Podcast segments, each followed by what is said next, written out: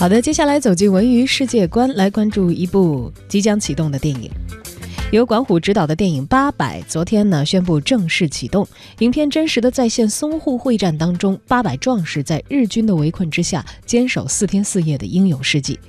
现场导演管虎和华谊兄弟的副董事长兼 CEO 王中磊介绍片中真实还原的场景，不仅人工开凿出了一条新的苏州河，还对两岸的建筑物进行了一比一的实景搭建。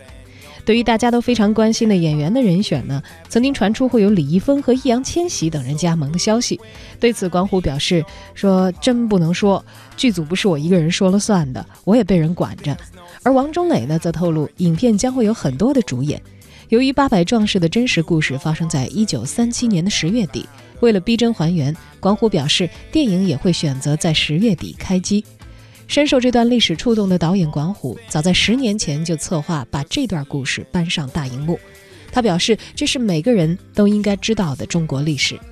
那时候，我们的民族经历了最为惨痛的灾难，它和我们今天的每一个人都密切相关。对于八百壮士的英雄事迹，他也感慨：“生难做人杰，死亦非鬼雄。”但是他们活过。谈到影片的创作初衷，导演管虎称，想要通过影片和今天的人进行对话。我们应该停下来，回头看看这样一个曾经的历史故事，是时候想想这种精神该如何传承。